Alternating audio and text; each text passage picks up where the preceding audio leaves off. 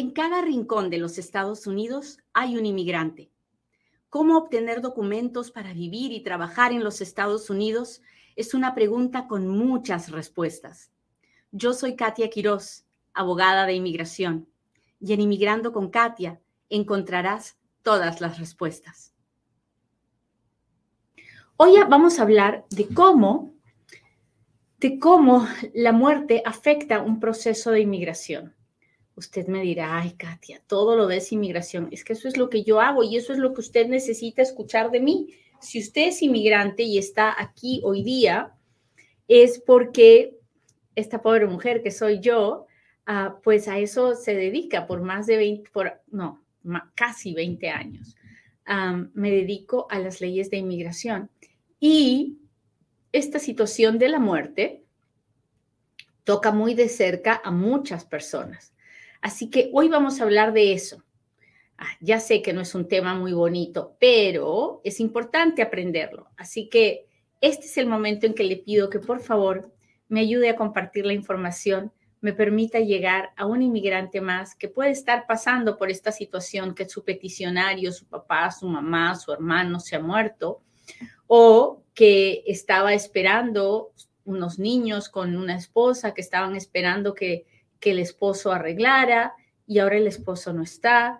En fin, cosas así. Ayúdame, por favor, a llegar a un inmigrante más, uno más. Es todo lo que necesitamos hoy día. Y muchas gracias por su apoyo, por ponerme las caritas, los deditos para arriba, los corazoncitos.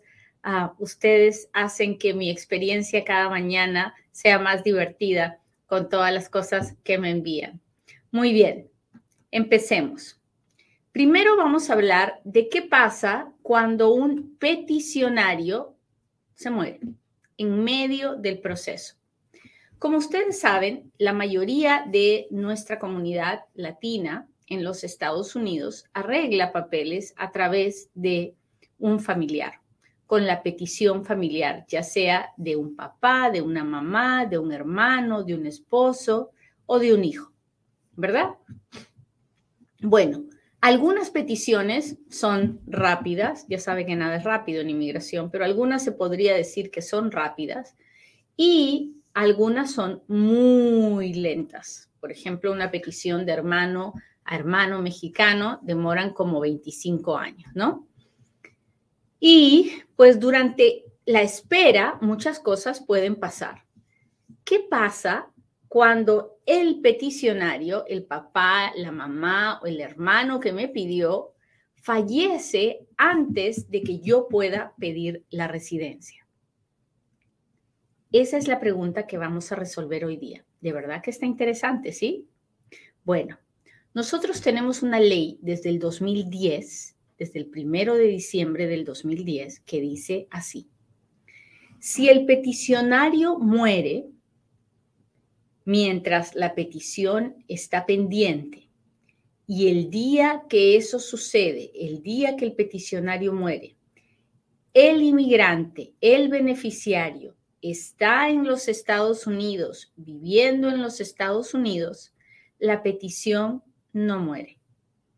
Se convierte de acuerdo a una ley que se llama 204L y se mantiene viva se mantiene viva para que el inmigrante, cuando llegue el momento, pueda pedir la residencia y en la, en la posición del hermano entre un familiar que está, que hay una lista de familiares que pueden ser, ¿no?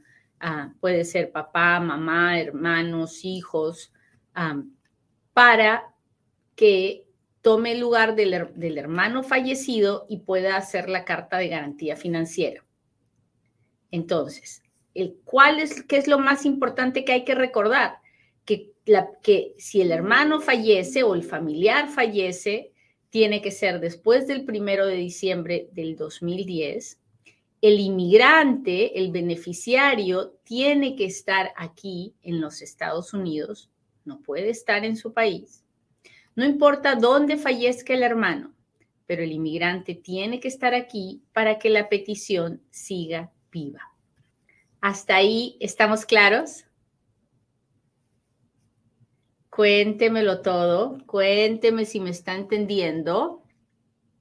Uy, parece que este tema asusta porque tenemos hoy día muy poquita gente con nosotros. ¿Qué está pasando, muchachos? Le asusta este tema, pero es un tema del que tenemos que hablar, porque, porque sucede, y no, no, no crea que sucede poquito. Con esto del COVID nos sucedió un montón. A varios de mis casos les pasó esto. Así que no tenga miedo de compartirlo. Es, es importante.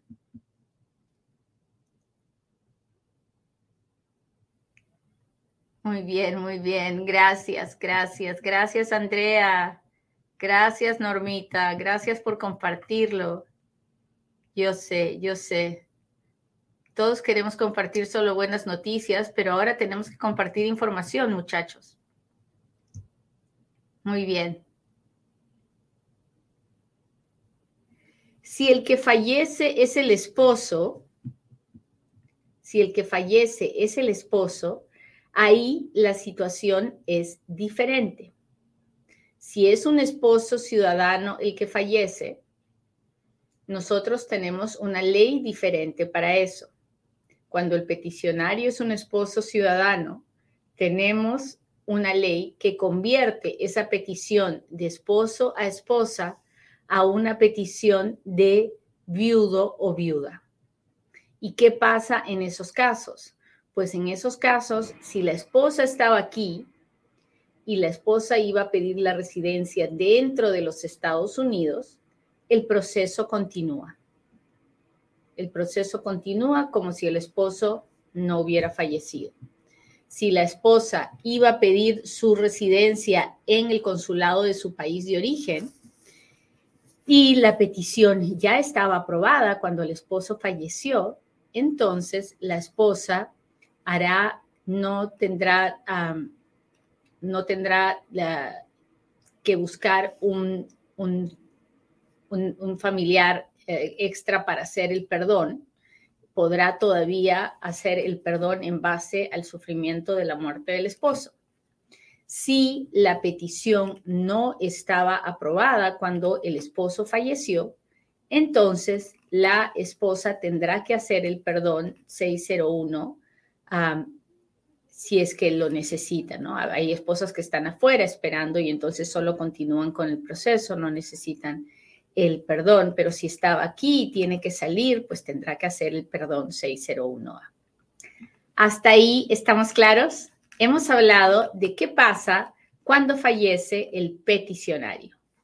Ahora vamos a hablar de qué pasa cuando fallece el beneficiario la persona que se iba a beneficiar.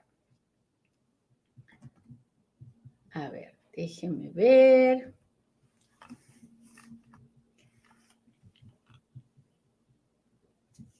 Cuéntenme, muchachos.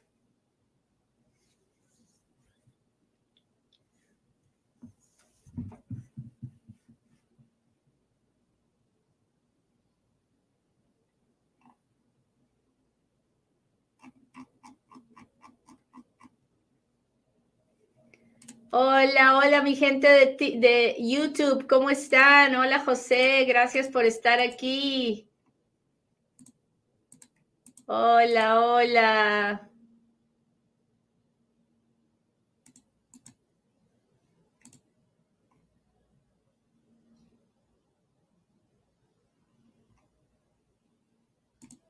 Bendiciones, Francisco. Hugo dice, ¿hay migración después de la muerte? Ya ve que sí, se muere el peticionario y el caso puede continuar.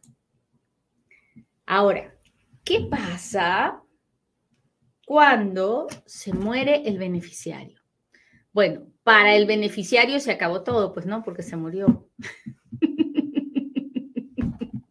Obvio. Ay, soy terrible, no me estoy burlando de la muerte, ¿ah?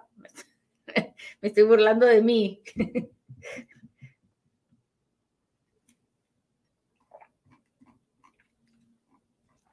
Pero los que se quedan preocupados cuando el beneficiario muere no son, no, no es el beneficiario, son los familiares de este beneficiario. Porque mire usted, el hermano pide al otro hermano, el hermano estaba casado y tenía hijos. Todos eran parte de esa petición, ¿verdad? En ese caso, en el momento que, el hermano muere, todos pierden esa petición. Ahí no se puede hacer nada. Pero la cosa es diferente en el caso de una visa U. En una visa U, por ejemplo, si la visa fue aprobada antes de que el beneficiario falleciera, en el momento que se aprobó la visa U, se le dio la visa al señor, a la esposa y a los tres hijitos. Luego, el, beneficiario principal, el señor que había pedido la visa U, fallece y queda la esposa con los tres hijitos. Esa esposa y esos tres hijitos que tenían la visa U aprobada, a los tres años sí podrán pedir la residencia. No importa que el beneficiario principal haya fallecido. ¿A que usted no sabía eso? Cuénteme si ya lo sabía y si no lo sabía, pues póngame un dedito, póngame un corazoncito, mándeme una etiqueta, un super chat, un super sticker, déjeme saber para que así yo siga buscando temas que puedan educarlo y ayudarle. Muy bien, hablemos de otra situación. Por ejemplo, yo tengo un padrastro. Yo tengo un padrastro que hace una petición por mí, que estoy indocumentada, y mi papá o mi mamá que se casó con este mi padrastro, o mi mamá que se casó con el padrastro, fallece.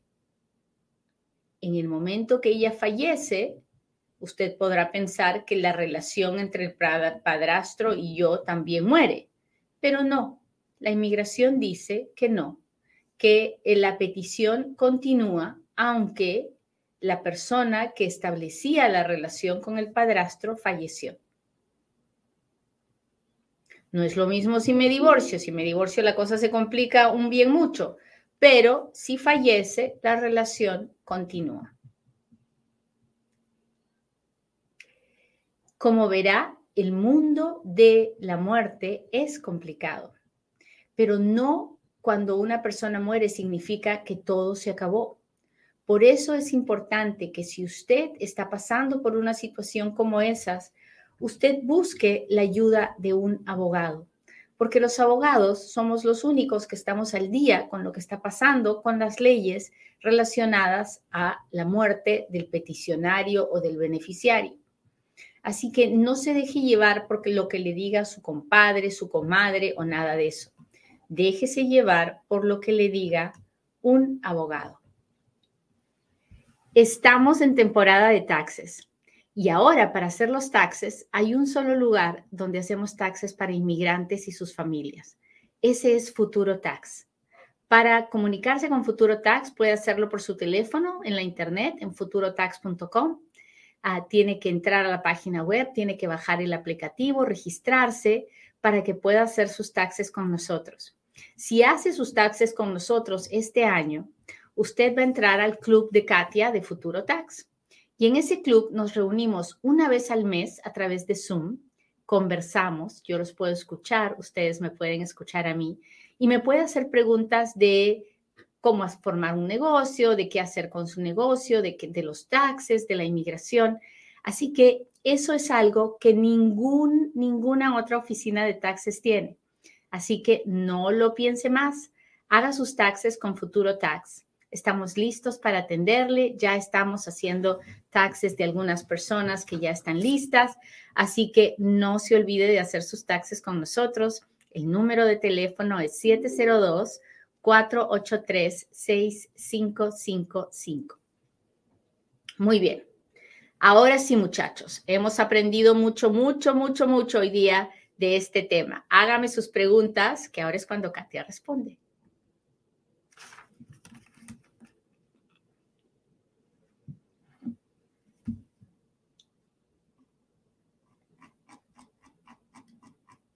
Ok, déjeme empezar con mis amigos del YouTube.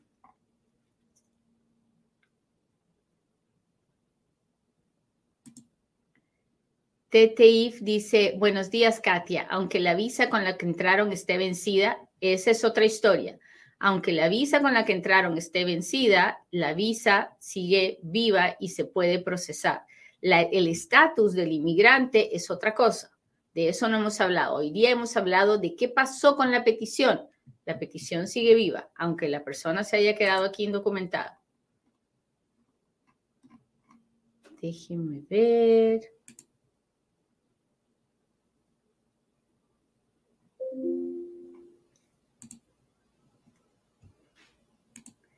Mi caso tiene más de dos meses en Ciudad Juárez. ¿Cuánto más tarda para darme la cita? Ah, como un año, don Carlos. Eso es lo que está tomando ahorita. Hugo dice, doctora, siempre se aprende de usted algo. me encanta, Hugo, me hizo el día. Muy bien. No veo super chats o super stickers de mi gente de YouTube. Déjeme ver qué está pasando con Facebook. Hola, hola. Wilfredo, buenos días, gracias por su lindo programa, que Dios le dé fuerzas para continuar, gracias a usted también, gracias por estar aquí, por apoyarme. Hola, Delita. Hola, don Víctor, ¿cómo está? Lucía. Y si el que, ya lo contestamos, si el que fallece es el esposo, muy bien, muy bien. Saludos de Las Vegas, mi gente de Las Vegas. Si va a hacer sus taxes en Las Vegas, venga Futuro Tax, venga a nuestras oficinas, nos puede ver en persona. Si está en otra ciudad, pues nos puede ver por la pantalla, pero ah, si está viviendo en Las Vegas, puede venir a nuestras oficinas. Déjeme ver.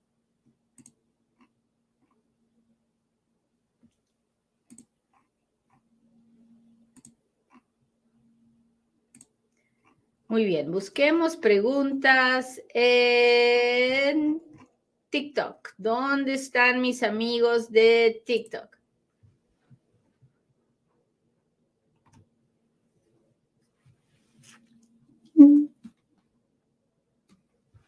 Déjenme ver aquí.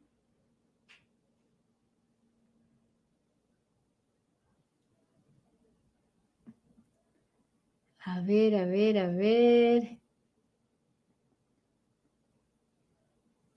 Ahí voy. Hola, Osvaldo. Hola, Gloria. ¿Cómo estás? Muchas gracias.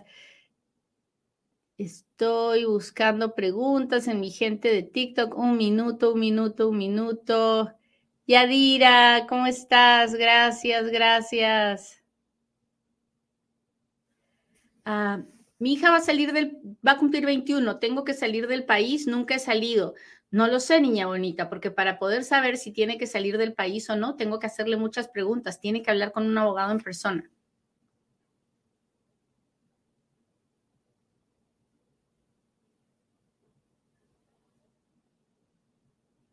Ahí voy.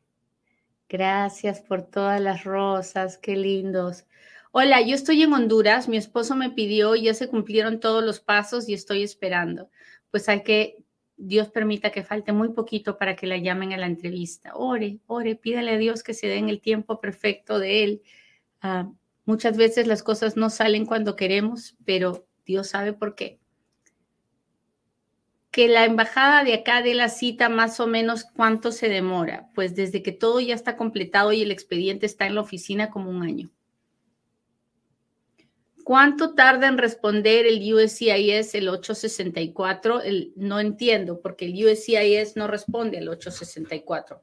El 864 es parte de la 485, no entiendo su pregunta.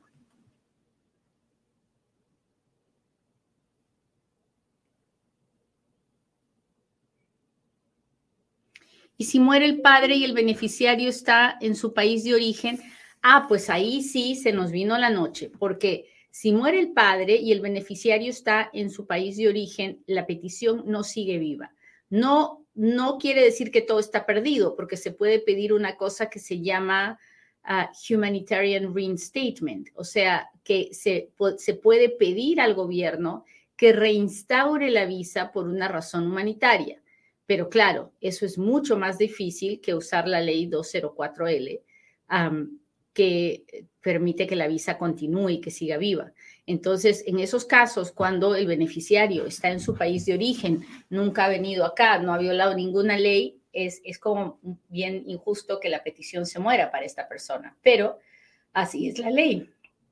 Entonces, en esos casos, tengo que ver qué familiares tiene esa persona en los Estados Unidos para tratar de hacer un argumento humanitario para que le permitan revivir la visa para, y continuar con el proceso.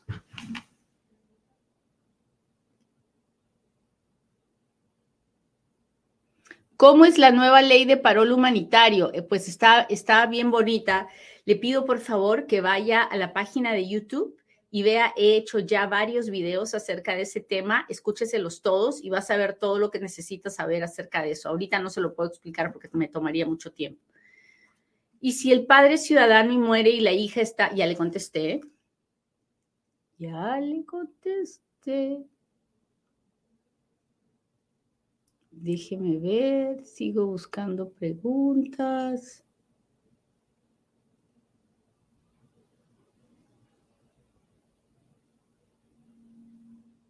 Me repiten la misma pregunta muchas veces y por favor yo les pido que uh, que por favor no lo hagan así porque entonces después no puedo no puedo mirar más preguntas. Uh, tuve salida voluntaria en el 2014, puedo aplicar para el parol, soy nicaragüense. Puede aplicar para el parol siempre y cuando haya salido en el tiempo que le dieron de la salida voluntaria. Si el juez le dijo que tenía que salir para tal día y usted salió, sí, pero si usted no salió, salió después, entonces eso ya, eso ya se convirtió en una orden de deportación y ya no podemos pedir el parol.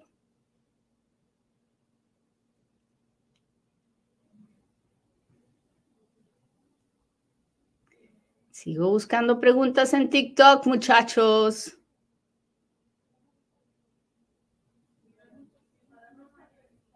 ¿Qué pasa cuando alguien que viene con visa se queda? Pues se convierte en una persona indocumentada, tan indocumentada como la persona que entró sin ningún documento. Ah, así que eso es lo que sucede. Déjeme ver mis preguntas en Instagram. A ver. Gracias, Carito. Gracias, gracias, gracias.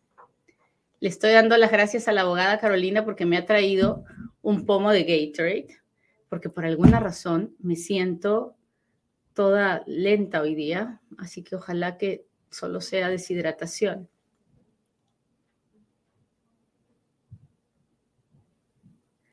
Hola, soy inmigrante, llegué por frontera, tengo cinco meses aquí en Miami. Ah, pues espero, Gavisita, que busque un ah, abogado ahí eh, donde usted vive, porque si es que está en proceso de deportación. ¿Cómo será el proceso para los venezolanos? ¿Deberán tener un sponsor en los Estados Unidos? Ah, si quiere venir con el parol, sí, tiene que tener un sponsor el que, o el que está ahí en la frontera puede pasar sin nada de eso. El que está ahí en la frontera no va a pasar. El gobierno ya ha dicho que los, los venezolanos que estén en la frontera lamentablemente no se les va a permitir la entrada, porque ahora tienen la, la posibilidad de hacer esto del parol, ¿no? Déjeme ver. Mis, hijos fueron devueltos el 2018 por cinco años y se cumplen en mayo. Después de esa fecha pueden calificar para el parol. Ah, sí. Estuve trabajando en Estados Unidos con permiso de trabajo. Tenía que estar en un restaurante en Missouri, pero la verdad no me quedé ahí. Me fui para Raleigh, pero salí del país antes de cumplir. Don Víctor, su situación es complicada. Tiene que hablar con un abogado en persona que revise todos sus documentos y le haga todas las preguntas que le tiene que hacer. Mm, déjeme ver.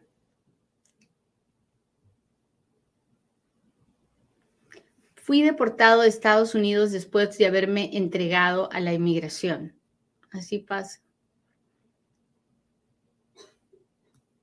Claro que la entiendo. Entonces, ¿puede mi hermana pedirme yo estoy en Estados Unidos? Sí, sí, claro que sí. Y aprovecha y hágalo ya rápido antes de que suban los precios, porque acuérdense que los precios Ya nos avisaron cuáles van a ser y están horrorosos y van a subir.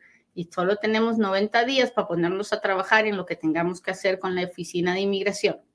Muy bien, muchachos, pues les agradezco mucho que me hayan acompañado hoy día. Le pido a Dios que hoy sea un buen día para cada uno de ustedes, que, que hoy día podamos darle gracias a Dios por la vida, por la oportunidad de estar vivos, por la oportunidad de respirar. Que Dios los bendiga y con suerte nos vemos en otro Inmigrando con Katia. Bye.